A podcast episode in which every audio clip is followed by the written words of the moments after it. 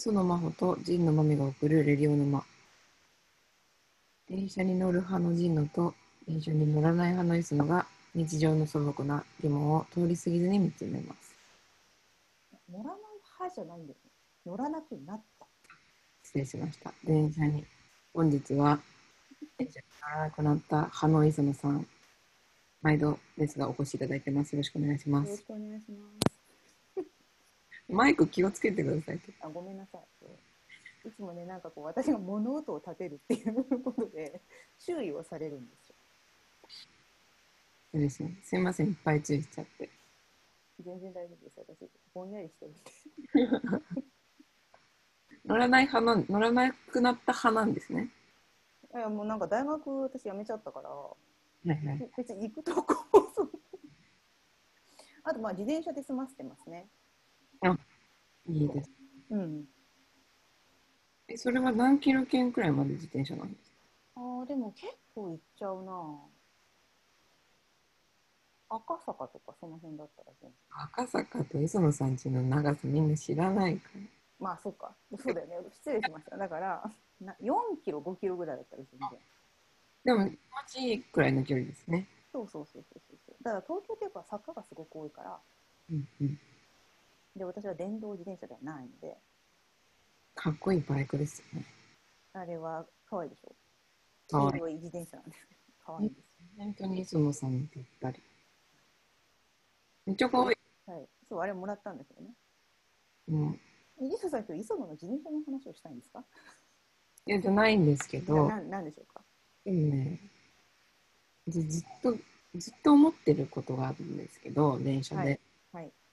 電車でなんで電話しちゃいけないのって将来もし子供が仮に生まれたとして聞かれたら何て答えますか、日本ではそういう決まりになってるけど、韓国に行ったら話せるよっていうかなんでって言われたら韓国に行けみたいな。な。なんでって言われたら、そういう疑問大好きって言うあまずね、と、うん、言うと思う。素敵。そういう問いを立てるあなたで嬉しいみたいなことをすごい言いたい。まずね。で、その後に、ただ、その今、その、そういうふうに決まっちゃってる。例えば箸の持ち方はこれが正しいっていうのも別にどう思ったっていいはずなのに、そう決まっちゃってるからそうしろって言われて、そう持たないとなんかマナーがないとか、他人が不快になったりするっていう、まあ、そういう文化の中にいちゃってるから、まあ、そうした方が楽。うんうんうん。で電車の中でその電話をしない方がいいっていうのもいやちっちゃい声だったらいいじゃないかっていう話もあるけど、まあ、しない方が、まあ、楽だよね。でそれだけっていう。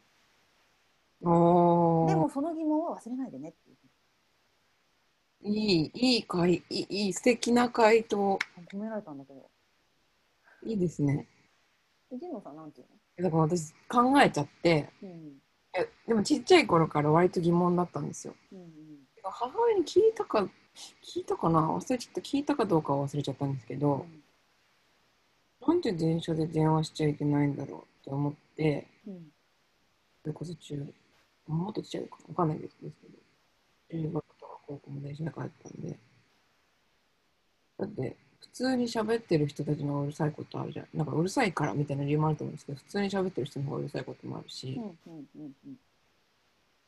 なんで、なんかどうし、どう説明したらいいんだろうな、人に。なそれこそ、まあ、子供だけじゃなくて、海外うんだけど、うんでもなんか一つ、これかなって一瞬思ったことは、うんこう話してる相手。うん。とのこうある種こうプライベートな話を聞いてるところでうん。するかどうかみたいな、あですか日本って。例えばその、わかんないですけどかちょっとまた違うかな。会社で用の電話かかってきたらこうそこう部屋の外出るとかに近いと思うんですけど。うん。なんかそういう文脈に近いのかなみたいなことも考えたりしました。確かに私もそれは思ったことがあるそういうものが共有できない会話っていうのをされるとなんか不快であるっていうのはうんうん。一つの例としては言えると思うけどそれやっぱ絶対的な理由にはなりえないよね。うんうんうん。うんいや、そうなんですよね。ただそう決まってるだけだよね。でもそれ誰が決めたんでしょうね。あでもなんかそのどういうふうにルールが立ち上がってくるのかって話はすごい面白いなって思っててうん例えばなんか今ってそのなんかお店行く時にマスクしてなきゃいけないってなってはいつから決まってきたんだろうみたいな。うんうん。これってなんかもう新しいルールが立ち上がった局面に我々は今いると思うんだけどその立ち上がりの時期って多分こういろいろ混乱とかぶつかり合いとかがあってそこがなんとなく微妙にこう交渉されてルールとして立ち上がるのかなとは思うんだよね。でも本当そうですね。うん。でもなんか逆えじゃあ逆に倒れる、立ち上がりの反対の語がわかんないですけど、まあ、あらゆる混沌があって、こう、わーって立ち上がって、それがこう沈んでいくみたいな現象って何かありますか？ねうーんでも例えば、まあ、コロナとかにしたら、まあ、今とかって結構感染すると叩かれたりするけどうん。多分だんだん叩かれない方向には行くんだろうなとはそれはなんか慣れちゃうんなるほど。う、うん、だルールとしてなくなっていくっていうのもあるかなあ例えば、えー、と大学の、えー、と新刊コンパで新入生に、えー飲みか飲みを強要してはならないとかうんうんなるほどね。はいあそれでも立ち上がったルールだな。あ、そっか。だから、それは前のが衰退することとニアリーイコールな可能性があるってことですね。なんかなんかもはやその私が大学1年の頃とかってもう飲むことがルールみたいな感じだったからうんなんか飲まないことは許されないみたいなちょっと状況を感じたのでうんそのルールはなくなったよね。今やないですね。うん、私も共有されたことない。一度もない。一度もない。これが時代の差ですよね。18歳差ですよ。これが18年でこれだけルールは変わるってことですよ。まあ、今でもある特定の、ね、会社とかがこうコミュニティではあると思いますけどね。うんうん完全にはなくなってないと思いますけど。まあでもなんかあの頃おおらかだったなと思うのは明らかにその大学生で大学1年生とかを連れてってるっていうようなその大学のサークルが飲み屋に入っても年齢確認とかされなかったからね別に別になんか飲んでも全然まあそんなもんだよね。うん、相手が黙認されてる感じです。よ。そうそうそう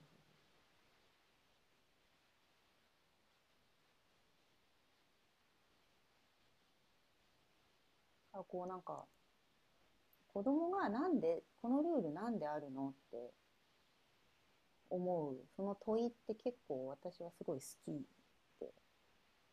例えばそのなんで子供はしちゃいけないのとかさ。うん理由なんてないじゃんそこに。私あったちっちゃい時から。何何？例えば、私兄がいるんですけど、うん。関西部に。うん。なんか、まあでもこれちょっとあんまり良くないかもしれないんですけど、うん。なんか、兄は、なんかご飯を食べた後とかに、うん。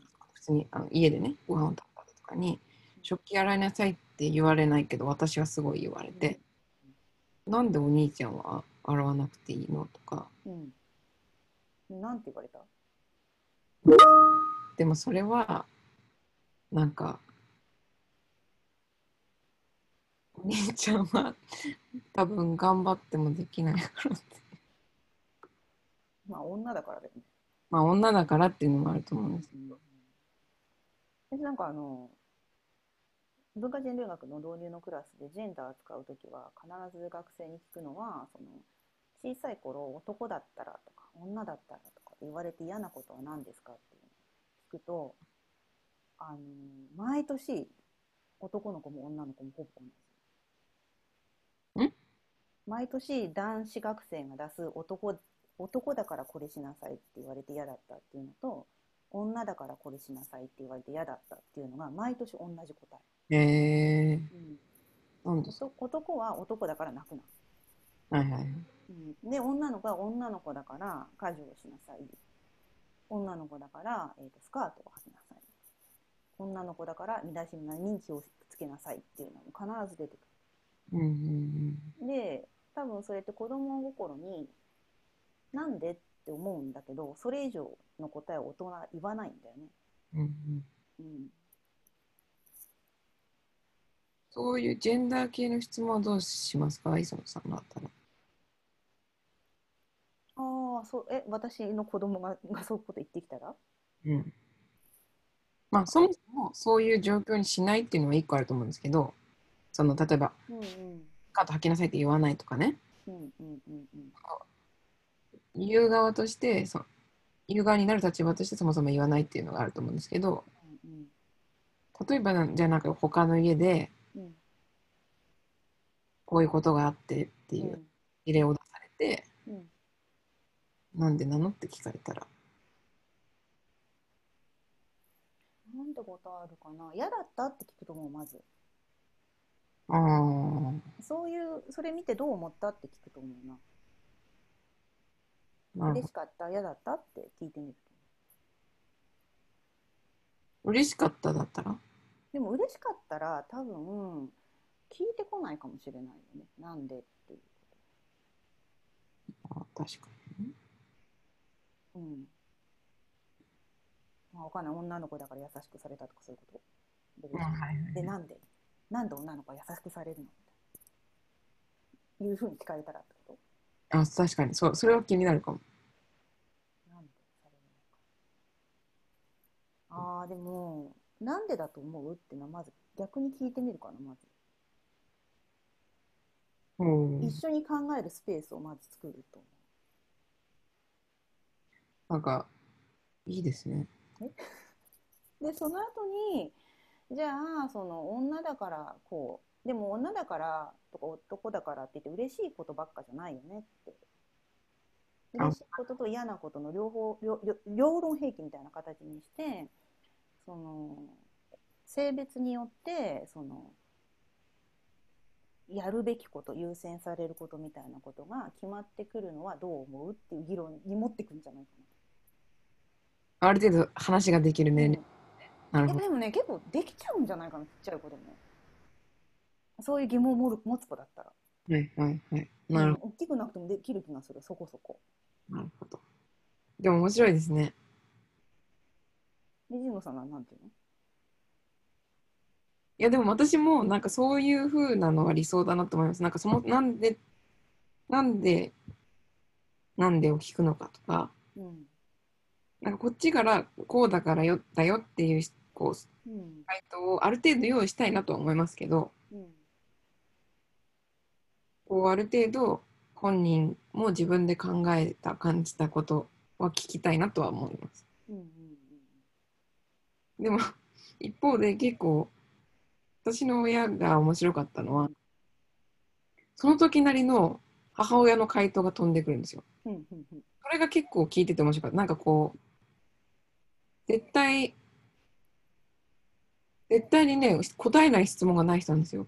ほうほでそれにこう私は疑問を別になんかそれでだから押し付けるみたいなことはなかったですけうど例、えばどんなバリエーションがあるの？そこにうんね、パッと出てこなかった。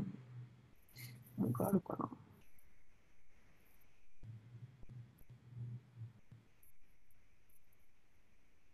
あ、でも母、とにかく母親はこう思うっていういう感じで言われたんですよ。うーんでも女だからだよとは言わないんだ決して女だからだよっては言われたことない。なんでだろうねそっちが逆に面白いよね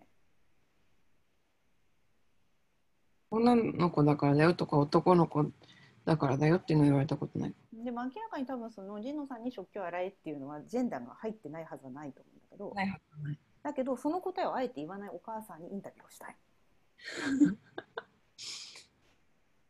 じゃあゲストで呼んでみましょうか。お母さんに来ていただいてななぜですか？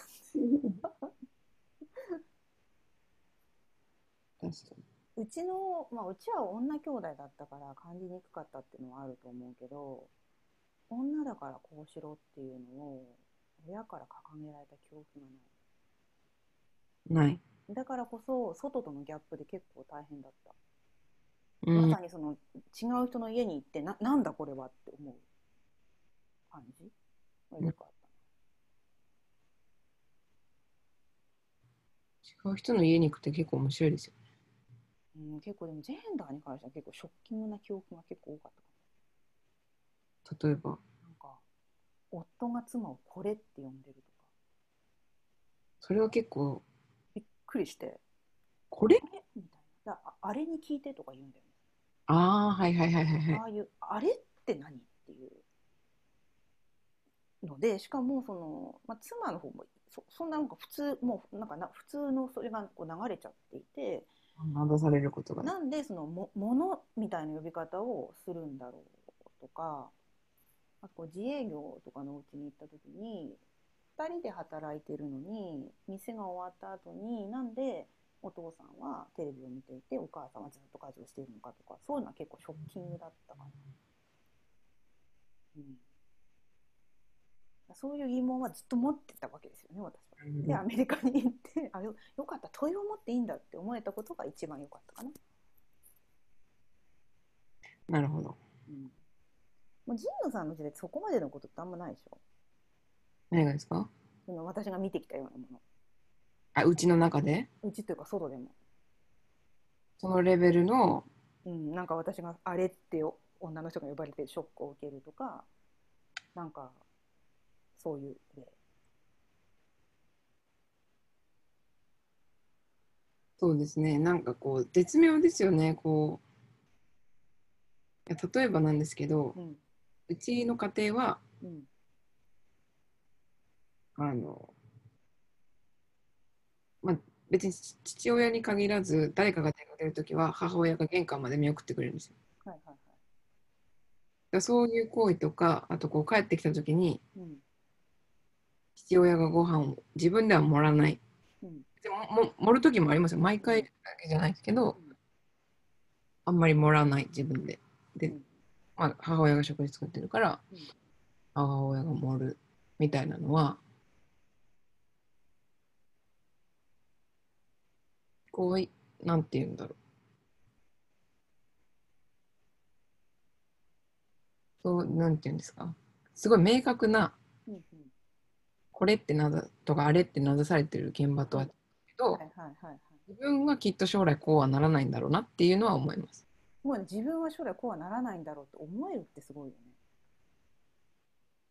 うん、そうそうはならないって思えるのはなんでなんだろえだって多分私も働くと思う。うし、うんうんうんうん、なるほど。多分2人結婚相手と家事を分担することになるんだろうなっていうのは明確だし、まあ、分担するにしてもうん例えば料理を私がするってなったとしてもうん盛るっていう行為に関しては別にうんできるわけじゃないですか。だからなんかやってもらうとかは全然あるあるなと思うしなるほど。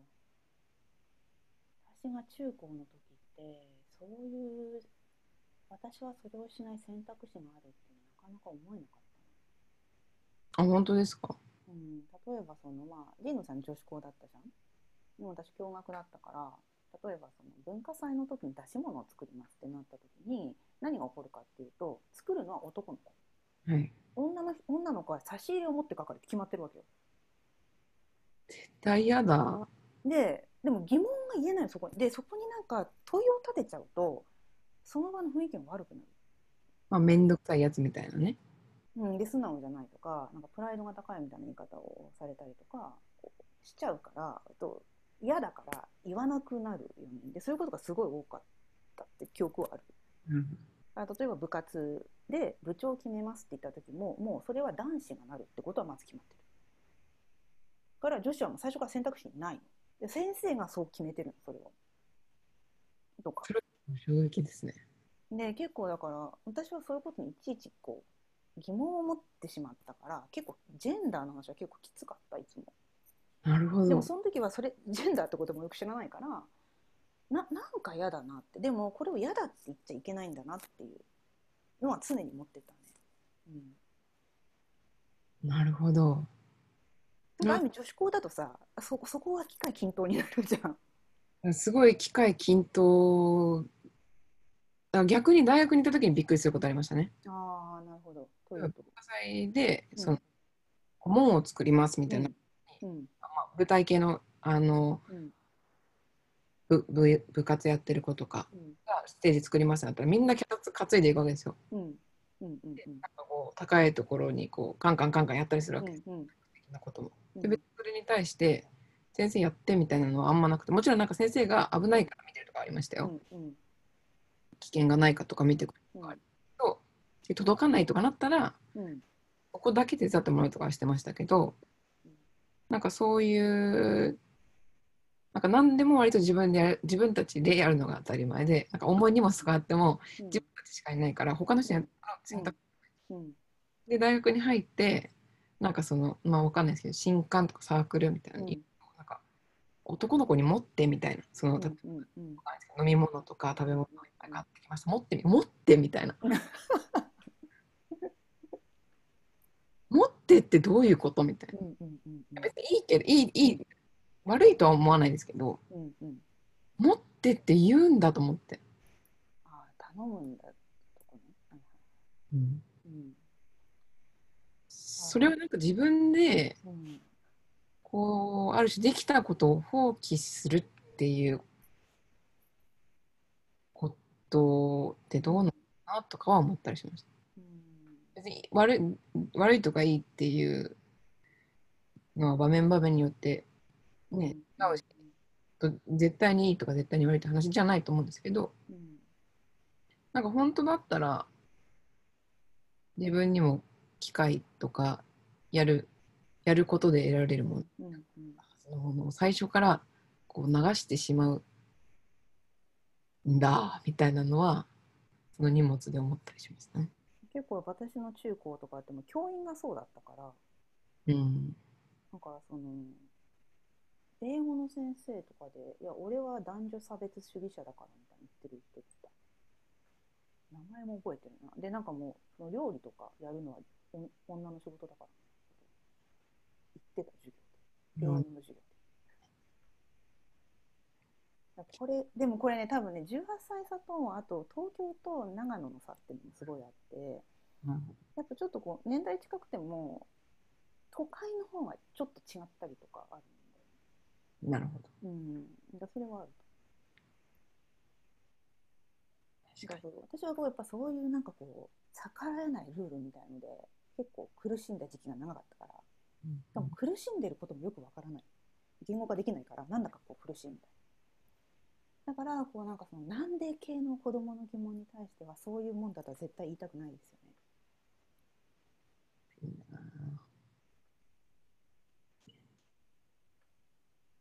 私がもし子供が生まれたら生まれて質問に窮したら磯野さんのとこに連れてこ大丈夫です。素晴らしい疑問ですね。お母さんなんて言いましたか？う。それはお母さんが違うよね はい。ということで、なんかそういう疑問とかが来ても面白いかもしれないですね、このメッセージにね。ななるほど確かにそうですね。ちょっともうつこれ番組出てる頃にはツイッターが動いてるかもしれないので、かもしれません。かもしれないし動いてないかもしれないので、これはもう先のことは誰にもわからない。終わってるかもしれそう5回で終わりとかかもしない。ので、れない、はいもし見つけたら、送っていただいてもいいんじゃないでしょうか。私もそう思いますということで、終わります。ありがとうございましたありがとうございます。